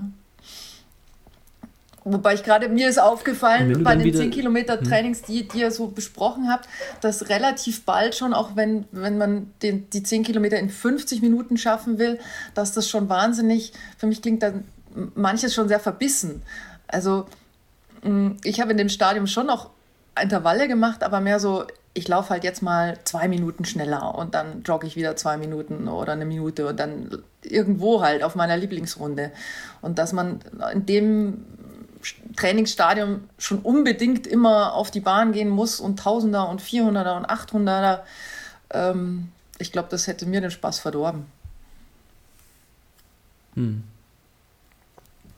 Ja, es hängt immer davon ab, wo, woher die Leute so kommen, ja, aber äh, wenn du ein bisschen einen sportlichen Hintergrund hast, ne, du kommst vom Basketball, ja, seid ihr sicherlich auch mal zwei, drei Kilometer irgendwie laufen gewesen und dann natürlich auch ein bisschen schneller, ähm, weil, eine, weil ihr natürlich Schnellkraft habt durch Springen und so weiter, dann ist natürlich ein ordentlichen Schritt zu ziehen und wenn man auch übers Basketballfeld hin und her rennt, dann braucht man natürlich entsprechend ein bisschen eine Lauftechnik, ja. Deswegen ist das ja schon ein Stück weit vorhanden. Aber wenn das jemand noch nie gemacht hat und äh, brauchst ja nur mal irgendwie ein paar Schüler angucken oder so, wenn, wenn die mal rennen sollen und dann, dann sollen sie mal sprinten, was man dann manchmal so koordinativ für Erlebnisse hat, ja, wenn man das so sieht. Also da ist das also da ist keine ja. Kraft da, da, da weißt du, können das koordinativ Aber sie geben sich redlich Mühe, also man darf Foto. das nicht. Ja, ja, genau, aber da, da passt halt irgendwie nichts irgendwie zusammen. Und ja, aber umso schlimmer so eine ganze und, 400 äh, Meter Runde. Das ist doch ja? völlig frustrierend. Also ich bin dann halt äh, äh, schon, ich hatte ja noch so eine schöne Aschenbahn ähm, und das Einzige, was ich dann an so Intervallen gelaufen bin, ist wirklich halt die Gerade schneller, zügig und dann hinten die Kurve langsam. Ähm, ja. Aber so dieses auf Zeit und jetzt muss ich zweieinhalb Runden um dieses Ding rum und ähm, ja, genau. Also ich glaube, da, wenn man irgendwie, ja. klar, wenn man dann irgendwo Richtung unter 40 Minuten, muss man vielleicht, vielleicht dann anfangen, mal sich äh, auf so eine Tatanbahn zu begeben, eventuell. Aber bis dahin, glaube ich, kann man ganz viel, wenn man, wenn man kreativ ist, auch, auch anderweitig irgendwie an Intervallen machen. Oder sagen, ich mache sowas wie dieses Fahrtspiel und jedes Mal, wenn es bergauf geht, äh, versuche ich einen Gang zuzulegen zusätzlich. Oder oder nicht, nicht Oder sowas, ja. Geht auch schon. Ja, ja. Aber ich, ich sehe es auch so, aber diese, diese Erkenntnis, das, das muss man auch erstmal so bekommen, ja. Und das komme ich eigentlich zum nächsten Punkt. Man macht ja eigentlich oder sollte jede Einheit mit einem gewissen Ziel auch tun, ja, wenn man gerade auf ein Ziel hinarbeitet. Und deswegen ist ja dein Alternativtraining hat ja auch einen ganz speziellen Hintergrund, ja. Also du machst es ja nicht nur ähm, weil, weil, du gerne Elliptico fährst, also vielleicht auch ein Stück weit, aber weil du ja genau erkannt hast, ich, wenn ich dreimal laufe, das reicht mir einfach. Ja, das ist ein jahrelanger Prozess gewesen und deswegen hast du dir nach einer Alternative oder dir eine Alternative gesucht. Und das ist ja auch wieder ein ganz klares Ziel. Ja. Und dann dich da hinzuarbeiten, zu sagen, wie setze ich das ein, wie oft mache ich das, was kann ich denn dann überhaupt auf dem Ding für eine Intensität machen? Sind 130er, 125er Puls, ist das ausreichend? Ja, ist okay. Und dann muss ich aber, und das wäre jetzt meine Frage, wenn ich das nächste Training dann anschließe, also das nächste Lauftraining, wie fühlt sich das an und wie mach, was, machst du dann? Das sind dann immer dann die ersten zehn Minuten erstmal ein besonderes, eine besondere Erwärmung wo du das erstmal wieder so ein bisschen mobilisierst, äh, den Körper im Prinzip das Signal gibst, jetzt geht es wieder mit Laufen los, jetzt nicht, nicht mehr so eine schöne Kreisbewegung, sondern jetzt wird es wieder ein bisschen härter. wie, wie, wie machst du das? Also ich mache tatsächlich seit eineinhalb Jahren äh, täglich brav äh, Fascia-Stretching mit Dr. Dr. Home Garafi. Hm. Ähm, Gibt es auf YouTube zu gucken. Cooler Typ. Mhm. Home Garaffi. Verlinken wir. Muss, musst du uns schicken. Ja, ein cooler Typ, der hat auch dieses äh, Schlingentraining erfunden. Also der, der ähm, lässt die Leute quasi 48 Stunden nach der Meniskus-OP äh, in irgendwelchen Schlingen um, schon wieder Übungen und Gymnastik machen. Also ist ein cooler Typ und der hat halt so ein also mit ganz geringen Widerständen dann quasi. Ja, oder halt, ja, um das Körpergewicht runterzunehmen. Also muss man sich anschauen. Ich kann das mhm. jetzt ganz schwer beschreiben. Ähm, okay. Weil ich habe vorher auch mit, mit, mit Stretching versucht, so dieses, dieses Allgemeine was, und es hat sich halt nichts bewegt bei mir, gar nichts. Und, und irgendwas, man blockiert sich da an, an bestimmten Stellen selbst, sodass man nicht ständig ausweichen kann und, und dann bewegt sich tatsächlich was äh, ähm, noch, auf, auch auf meine alten steifen Tage. Und ich glaube, das ist ähm, irgendwann auch der Schlüssel zum sage ich, ich laufe jetzt über die 35, über die 40 äh, hinaus ähm, und, und äh, ohne mir ständig weh zu tun. Ja, Wie heißt der? Ich ähm, muss mir das jetzt mal live angucken. Ich kann mir das nicht vorstellen. Äh, was muss ich da ähm, suchen bei YouTube? Da muss man suchen Fascia Stretching Protocol. Ah, okay. Also der mhm. labert halt am Anfang eine ganze Weile, da kann man vielleicht auch ein bisschen fast forward oder so. Und dann ähm, legt er da los. Der hat auch ein Video nicht... bei YouTube, oder? hm. Ja, ich weiß nicht. Habe ihn okay, jetzt nicht krass. abonniert. Mhm, okay. Kann ich jetzt nicht. Ähm, also für mich war so ein Augenöffner, das ist natürlich, lacht euch wahrscheinlich tot, aber äh, es kam tatsächlich irgendwie in den Nachrichten der Weltrekord der über 90-Jährigen im 100-Meter-Lauf. Und da lief ein 90-Jähriger gegen einen 92-Jährigen. Und am Ende hat nicht der gewonnen, der irgendwie ähm, zunächst schneller losgelaufen ist, sondern der, der es geschafft hat, noch den Schritt etwas runder zu setzen. Geschmeidiger. Also nicht der, der die Kraft hatte, mhm. sondern der, der geschmeidig war. Und dann habe ich mir gedacht, jetzt musst du loslegen. Wenn du mit 92 laufen willst, dann musst du jetzt geschmeidig werden. Und ähm, Genau, das ist so mein Antrieb. Und dadurch, dass ich das täglich mache, denke ich, ist dann der Körper auch nicht ganz so schockiert, wenn ich, wenn ich loslaufe, wieder nach einer anderen Einheit.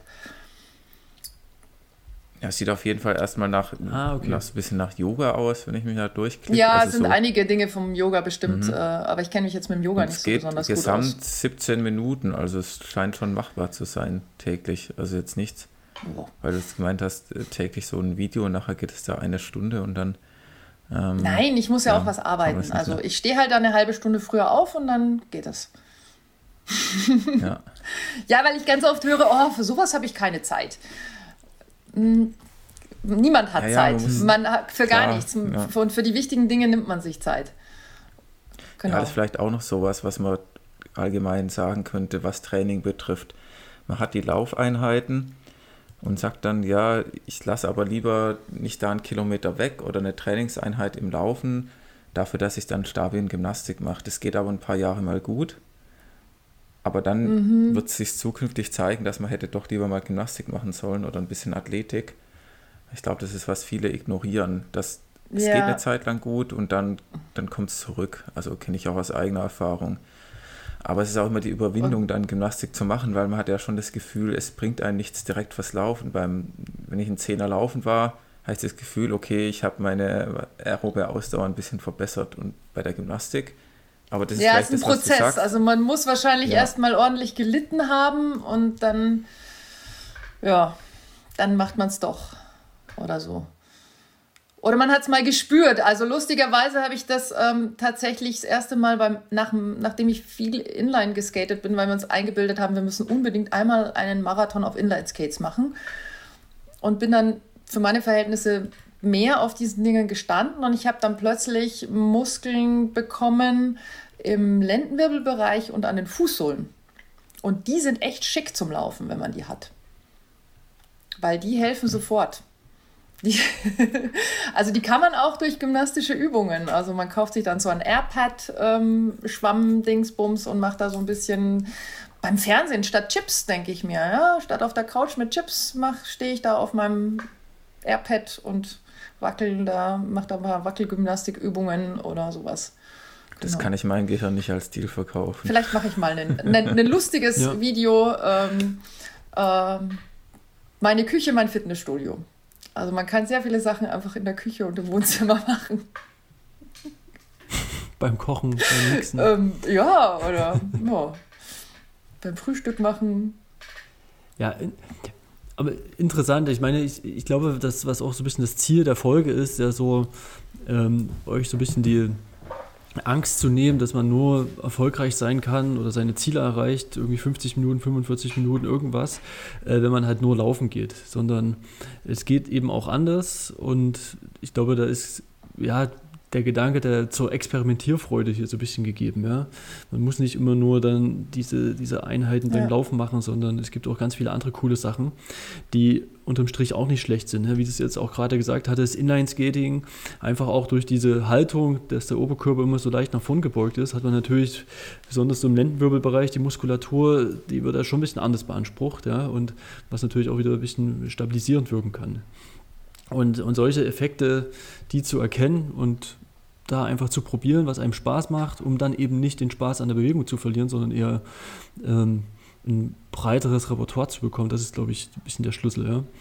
Und ob man dann durch irgendeinen See stapft im Aquajogging oder so, das ist ja dann, kann ja jeder dann auch mitmachen, aber warum auch nicht? Ja, vielleicht ja? muss also, auch jeder find, das, das finden, ja was, cool, ihm, was ihm Freude macht und sagt, da habe ich jetzt genau. genug Freude dran, dass ich es tatsächlich regelmäßig mache, weil wenn ich mich immer nur irgendwie ähm, hinprügeln muss, dann, dann ist es auch nichts. Das sage ich auch zu vielen, die zum Joggen anfangen und man sieht ihnen an, es macht ihnen eigentlich überhaupt keine Freude. Sage ich immer, mach halt irgendwas, was dir Spaß macht. Ja. Und so ist es, glaube genau. ich, mit, mit dem Alternativtraining auch. Und mein, ja, weiß ich nicht, Appell ist jetzt ein bisschen äh, übertrieben, aber mhm. einfach, Empfehlung. ja, aus meiner, aus meiner reichen Marathon-Erfahrung ähm, würde ich halt sagen, ich habe auch schon viele kommen und gehen sehen, wenn man das mal so sagen darf. Ähm, ich laufe immer noch durch ja. die Gegend mit meinem mm, Prinzip und, und ich würde halt ganz vielen einfach ein Alternativtraining, und wenn es nur eines die Woche ist, ans Herz legen, auch wenn man nicht verletzt ist. Ich glaube, man investiert in die Zukunft. Weil du jetzt gerade auch deine Marathonerfahrung ja. angesprochen hast, das war ja so ein klein wenig unser zweiter Themenblock. Viele unserer Hörerinnen und Hörer sind ja gerade in der Marathonvorbereitung, sei es ähm, für Berlin oder auch für Frankfurt. Jetzt mal unabhängig vom Alternativtraining, das würde ich jetzt wahrscheinlich eh nicht kurz davor noch einbauen, wenn man damit mhm. bis jetzt mhm. noch keine Erfahrung gesammelt hat. Aber was wären jetzt noch so deine ähm, Tipps oder auch irgendwelche Fehler, die du gemacht hast in den vergangenen Jahrzehnten deiner Marathonkarriere, äh, wo du sagen würdest, macht das auf keinen Fall oder das müsst ihr auf jeden Fall machen. Nach dem Motto, ich habe keinen Fehler ausgelassen, oder? Richtig, ja. ähm, Davon gehe ich aus. was ich, ähm, ja, was eigentlich daran anschließt, also von wegen nicht jetzt mit irgendeinem wilden ähm, Alternativtraining anfangen, kurz noch äh, vor Marathon, ist überhaupt vor dem Marathon nichts Neues großartig machen. Also ich hatte eine sehr mhm. unterhaltsame ähm, Vereinskameradin, die dann alles immer ausprobiert hat. Und dann hat sie 14 Tage vor dem Marathon kein Wein mehr getrunken und kein Kaffee und äh, weiß nicht was alles. Und ich bin der festen Überzeugung, dass uns, uns Nicht-Profis, uns, uns Amateure ähm, sowas mehr schadet, als, als dass es hilft, weil ich glaube, der Körper geht dann auf Entzug und ist dann mit dem Entzug von dem Kaffee oder dem Zucker oder, oder was auch immer beschäftigt. Und, und die Energie kann man eigentlich ähm, dann für einen Marathon brauchen oder für das restliche Training oder genau. Also das ist so mm, eine Geschichte. Und umgekehrt, wenn man gerade so, vielleicht für die, die jetzt ähm, schon sehr bald äh, Marathon laufen und eher schon im, im, im Tapering sind, man ist, hat ja dann plötzlich ungeahnte Kräfte und alles fühlt sich locker und leicht an, ähm, dass man da einfach vielleicht immer so ein bisschen die, die Handbremse im Auge hat beim Training. Weil da, da schießt man sich gerne so kurz vorher noch ab.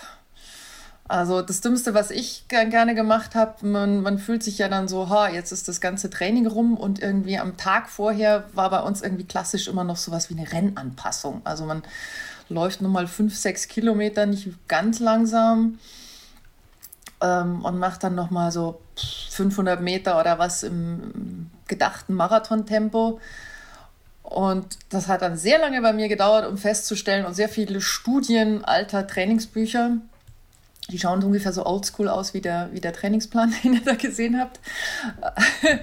ja, also es hilft, also wenn man da visueller Typ ist, äh, um festzustellen, dass ich den entweder zu spät am Nachmittag gemacht habe oder dann eigentlich viel zu schnell. Es gab auch keine GPS-Uhren. Man ist also super drauf, aufgeregt und alles zusammen und rennt eigentlich dann viel zu schnell kurz vor Marathon da noch durch die Gegend. Und auch wenn es nur sechs Kilometer sind, aber das können halt dann die entscheidenden Körner am nächsten Tag sein. Von daher bin ich mittlerweile dazu übergegangen, ja. ich mache meinen letzten Lauf zwei Tage vorher. Dann habe ich noch einen ganzen Tag zum Ausruhen mhm. und ähm, genau. Das hat sich ganz gut bewährt. ja, kann man eigentlich sagen, ähm, nichts Neues ausprobieren vor Marathon ist ganz wichtig. Und auch ähm, nicht zu viel machen, also schön regenerieren. Aber ansonsten am Wettkampftag selbst, hast du da schon irgendwelche Fehler begangen, wo du sagen würdest, jetzt im Nachhinein, da bist du schlauer?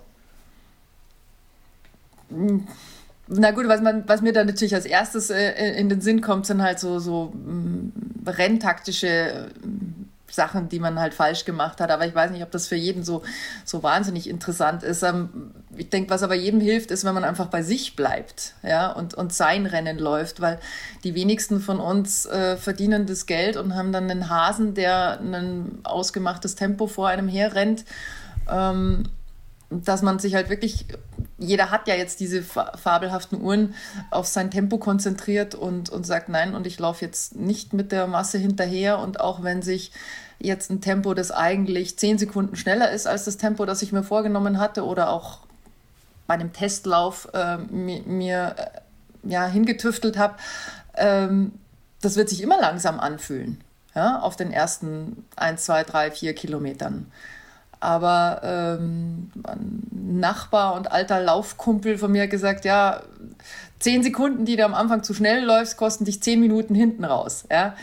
Also vielleicht ist es nicht bei, bei jedem Tempo so ganz so drastisch, aber äh, ich bin immer sehr gut gefahren, so mein ganz eigenes Rennen zu laufen. Und quasi am Anfang hat man das Gefühl, es schlafen einem die Füße ein. Und wenn man auf die Uhr schaut, ist es aber genau das richtige Tempo. Und zum Schluss hat man dann doch zu tun, um dieses Tempo immer noch zu halten. Aber meistens sammelt man dann Leute auf und das ist wesentlich äh, erheiternder, als wenn man aufgefressen wird von den anderen. Ja, aufreißen ist auch noch so ein Stichwort. Hast du noch Ernährungstipps? Schlechtestes Ernährungsvorbild ever, wahrscheinlich. Ähm, das bin ich oft gefragt worden, oh, und was isst du und was, was ist dein Geheimfrühstück vor dem Marathon? Und, und die Leute waren dann immer sehr enttäuscht, wenn ich gesagt habe, ja, Schokobrot. Ja, das, das berühmte Schokobrot zum Beispiel. Aber einfach irgendwas, was einem halt nicht im Magen liegt. Ja, beim, beim, beim Marathonfrühstück. Das ist, glaube ich, keine, keine Weisheit. Und ich bin dann auch eher ein Typ, die, ich nehme mir lieber meine Brotzeit mit, als vorher eine, irgendeine ausgeklügelte äh, Glucose, Kohlehydrat, sonst irgendwie Diät zu machen, weil wer das nicht gewöhnt ist oder zum ersten Mal ausprobiert, ja, da hat man zwölf Wochen oder vielleicht, weiß ich nicht, noch länger ähm, hingefiebert, trainiert und dann macht man die letzte Woche ähm, die Marathon-Diät und dann kann man gar nicht starten, weil man so Bauchweh und Durchfall und alles hat. Ja, ähm, ähm, äh, Habe ich auch schon erlebt bei Vereinskameraden und das will ja dann doch keiner. Also von daher einfach genug Brotzeit in Form von Gels mitnehmen. Ich klebe mir die auch immer direkt an den. Pro Brotzeit in, in Form von Gels. Also für, die, für, alle, die nicht in Bayern wohnen. Klingt das erstmal lustig. ja, also ich habe, also wenn ich es vertragen würde, würde ich wahrscheinlich auch irgendwie ein Käsebrot essen unterwegs. Aber das ja, schluckt sich dann doch etwas schwer. Genau. Brotzeit ist einfach Synonym für äh, Essen im Allgemeinen in Bayern, oder? Ja, es ist, ist schon auch, es ist schon auch für Bayern ein lustiger Ausdruck, weil ich kann mich erinnern, äh, das 2014 bei den deutschen Meisterschaften hatte ich auf meinem Arm äh, Pflaster kleben und ähm, irgendjemand, der meinte, ich könnte jetzt irgendwie noch gefährlich äh, Konkurrenz werden, ähm, hat dann gefragt, oh, was hast du denn für Zeiten vorgenommen? Da habe ich gesagt, Wieso? Da steht drauf, wann ich meine Gels nehme. Da steht drauf, wann es die Brotzeit gibt. Ja, also ich habe mir tatsächlich. die Brotzeit. Das klingt so schön, ja, so, so, so ein Gel, was ja wirklich auch ein bisschen gewöhnungsbedürftig ist vom Geschmack her und das so, eine, so schön ja, Brotzeit ich mache das, ich mach das wie Rike. Habe ja. ich mir geschmiert, das Gel. ich mache das wie Rike, ich rede mir das alles schön.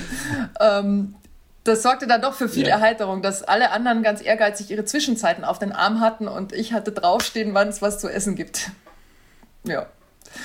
Aber jeder hat ja. so seine eigenen Prioritäten. Ist auch. Also du freust dich dann auch auf, das, auf die Verpflegung, auf die Ja, es lenkt, man hat, man, man hat ein bisschen was zu tun, weil was, was ähm, natürlich konzentriert man sich drauf, nicht zu schnell, nicht zu langsam zu laufen, aber man hat da ein bisschen was zu tun. Das macht man ja eh, ja, ja. Also ich finde es ja sehr sympathisch, das so drauf zu schreiben. Wäre das was für dich? Irgendwie Science and Sport, Beta Fuel, Gel mit äh, Leberkäse-Geschmack? Kannst du dir das vorstellen? Was Herzhaftes? ja, so lange bin ich nicht unterwegs. Das wäre vielleicht was für die Triathleten, oder? Ja, genau. Na, da bin ich relativ altmodisch, weil wenn eines das mal der Magen vertragen hat, das nimmt man halt dann immer wieder. Mhm. Genau. Ich bin auch sehr traurig, mhm. dass es im Moment diese, diese Gel-Chips nicht gibt. Ich hoffe, die führen die wieder ein. Gel-Chips? Hallo, liebe das? Ultrasports, könnt ihr bitte die Gel-Chips wieder einführen? Das waren so wie so Marshmallows und die konnte man sich auf den letzten fünf Kilometern noch so rechts und links in die Backen stopfen. Also in die Wangen, innen, mhm. in den Mund. Ja. Und dann immer mal was, was wieder ein bisschen mehr Luft da war. Nein, es sollte dann über die äh, Mundschleim heute sollte dann der Zucker aufgenommen werden. Klingt sehr speziell. Ja, okay. schaut extrem. Deswegen auch schaut, aus dem Programm geflogen. schaut extrem dämlich aus. Ich habe dann auch irgendwann ähm, mich schon immer darauf konzentriert, bevor es dann Richtung Ziel und Zielfotos ging, die, die Reste auszuspucken, weil. Das ist das, ja. was die Eichhörnchen immer nehmen, oder? ich glaube, aber ich bin ernsthaft am überlegen, ob ich es einfach mal mit einem handelsüblichen Grill-Marshmallow probiere. Vielleicht hilft es ja auch. Ich werde dann berichten, ob es geht. Aber nicht im Wettkampf testen, versprochen. Och, das ist ja das Schöne, ja. Es, also, es interessiert ja keinen mehr, ob ich jetzt äh, eine halbe Minute länger oder kürzer brauche über 10 Kilometer. Und dann kann man das alles ausprobieren. Ja, das ist vielleicht auch noch ein Tipp. Nehmt euch nicht so wichtig insgesamt. Also das hilft, ja nein, das hilft einem selbst ja auch Hallo. mal, wenn man weiß, man nimmt so den Druck von sich. Also es war jetzt ja gar nicht despektierlich gemeint, aber man muss ja immer nein, schon sehen, wo ist man, was kann man und wen interessiert es überhaupt. Ja, es klingt jetzt hart, aber bei den ja. Profiathleten, ich meine, auf Richard Ringer oder auf Miri Datke waren halt einfach die Kameras gerichtet. Äh, du bist da in, in der Bayern-Flagge gehüllt hin und her gerannt im Fernsehen zu sehen. Hast die äh, auch. Das war aber nicht mein Ziel. Ich war dann ganz schockiert, als die ersten WhatsApps reinkamen mit, mit diesem Fernsehmitschnitt. Da habe ich gedacht, oh, was hast du denn jetzt angestellt? Jetzt bist du auch eine von diesen Verrückten, die da am Straßenrand eingefangen werden. Ja, guck. Ähm, ja, aber das ist einfach das Ding. Das sind ja alle, die ganze Aufmerksamkeit ist auf die gerichtet und die haben wirklich Druck. Aber wenn man jetzt halt dann irgendwie drei Stunden läuft, drei Stunden 30, vier Stunden, das kann, kann einem ja vielleicht auch helfen zu wissen, es ist für mich selbst wichtig, vielleicht auch für meine Angehörigen, aber ansonsten, wenn es jetzt heute nicht so gut wird, dann muss ich mich auch nicht rechtfertigen. Ja, ja das habe ich auch, also ich habe, weiß nicht, vor, es muss irgendwann zu meiner Referendarszeit gewesen sein, weil ich habe die, die Marathon-Tipps von damals, die ich mal aufgelistet habe, zwischen äh, Langzeitplanungen und äh, Lehrproben gefunden, ähm, alphabetisch einsortiert. Ähm, und da war eines, was mir wirklich ins Auge gestochen ist, äh, Laufen ist keine zweite Arbeit. Und ich finde, das gilt heute auch noch. Also vieles andere sehe ich heute gelassener, was da drauf steht. Ähm, aber es darf nicht zur zweiten Arbeit werden. Ja, also man soll bei all der Schinderei, klar muss man sich auch mal plagen im Marathontraining, weil wenn man nicht im Training leidet, dann leidet man beim Marathon umso mehr. Aber ähm, so am Ende soll doch bitte die Freude überwiegen. Und dann, ähm, wer gern ein Glas Wein trinkt, ähm, Wochenends am Abend, der soll das doch auch während der Marathonvorbereitung sich gönnen und nicht. Weil was macht denn dieses Glas Wein aus? Ja, also ich habe halt immer so gedacht, vielleicht kann das nicht jeder so sehen, aber ich habe mir gedacht, boah, esse ich jetzt die Gummibären? Natürlich esse ich die Gummibären, weil wen, wen interessiert es denn, ob ich jetzt eine Minute schneller oder langsamer bin? Und bin ich denn dann wirklich eine Minute schneller, wenn ich sie nicht esse? Ja, also all die, die um mich rum so in meinem ähm, mhm. Talentbereich gelaufen sind und, und dann solche Geschichten gemacht haben, die waren nicht zwangsläufig immer alle vor mir im Ziel. Von daher alles, was man an, an zusätzlichen Stress irgendwie weglassen kann im Training. Ähm, ich meine jetzt nicht den Stress, den man sowieso einfach hat mit Arbeit, Familie und so weiter. Das ist ja schon genug. Ähm, sondern was man sich selber auferlegt an Stress. Den vielleicht zu versuchen zu minimieren. Und da gehört auch die GPS-Uhr dazu. Vielleicht so mein Appell, ich schalte das GPS tatsächlich beim Marathon oder bei einem Lauf aus und drücke jeden Kilometer auf die, auf die Zwischenzeit. Ja, das sollte man sowieso, vor allem in mhm. Frankfurt, wo ja in der Innenstadt zwischen den ganzen Hochhäusern das GPS eh nicht wirklich funktioniert. Da weiß ich echt nicht, wie in Frankfurt manche meinen, es sei eine gute Idee, nach GPS zu pacen. Ähm, das geht dann wohl eher nach hinten los. Aber ja, da würde ich mich auch eher auf die Schildchen verlassen. Beziehungsweise auf jedes zweite. Also das ist auch so ein Ding, das ich über die Jahre für mich entwickelt habe. Nivo hat mal äh, ein Renndirektor oder was gesagt, der, der erste Kilometer, den stellen wir immer ein bisschen früher auf. Weil ähm, wenn es hinten schoppert und so, dass die Leute nicht irgendwie in Panik geraten, dass sie jetzt so langsam sind. Darum steht das ein bisschen Aha. früher, das erste Kilometerschild. Vielleicht ist es heutzutage nicht mehr so, aber äh, früher war das wohl äh, gang und gäbe. Dafür ist natürlich dann der zweite ein bisschen länger. Und wenn man ganz aber relativ weit vorne startet, dann ist man beim ersten wahnsinnig schnell und der zweite ist dann wieder langsam und man hat ja zusätzlich das Tempo gedrosselt und dann kommt man mhm. überhaupt nicht in Tritt. Also von daher ähm, vielleicht immer bei jedem zweiten Kilometer den, den Durchschnitt ausrechnen. Äh, hat man wieder was zu tun, beschäftigt für die nächsten 200 Meter und dann. Habe ich so ähm, bis jetzt auch nicht gehört, klingt aber logisch. Ja, müssen wir mal. Hat man mehr Gelassenheit, ja. ja. Weil wer dann jeden Kilometer die, die Zeit neu justiert, der, der kriegt ja trotzdem irgendwie dann einen Vogel ja. irgendwann. Ja.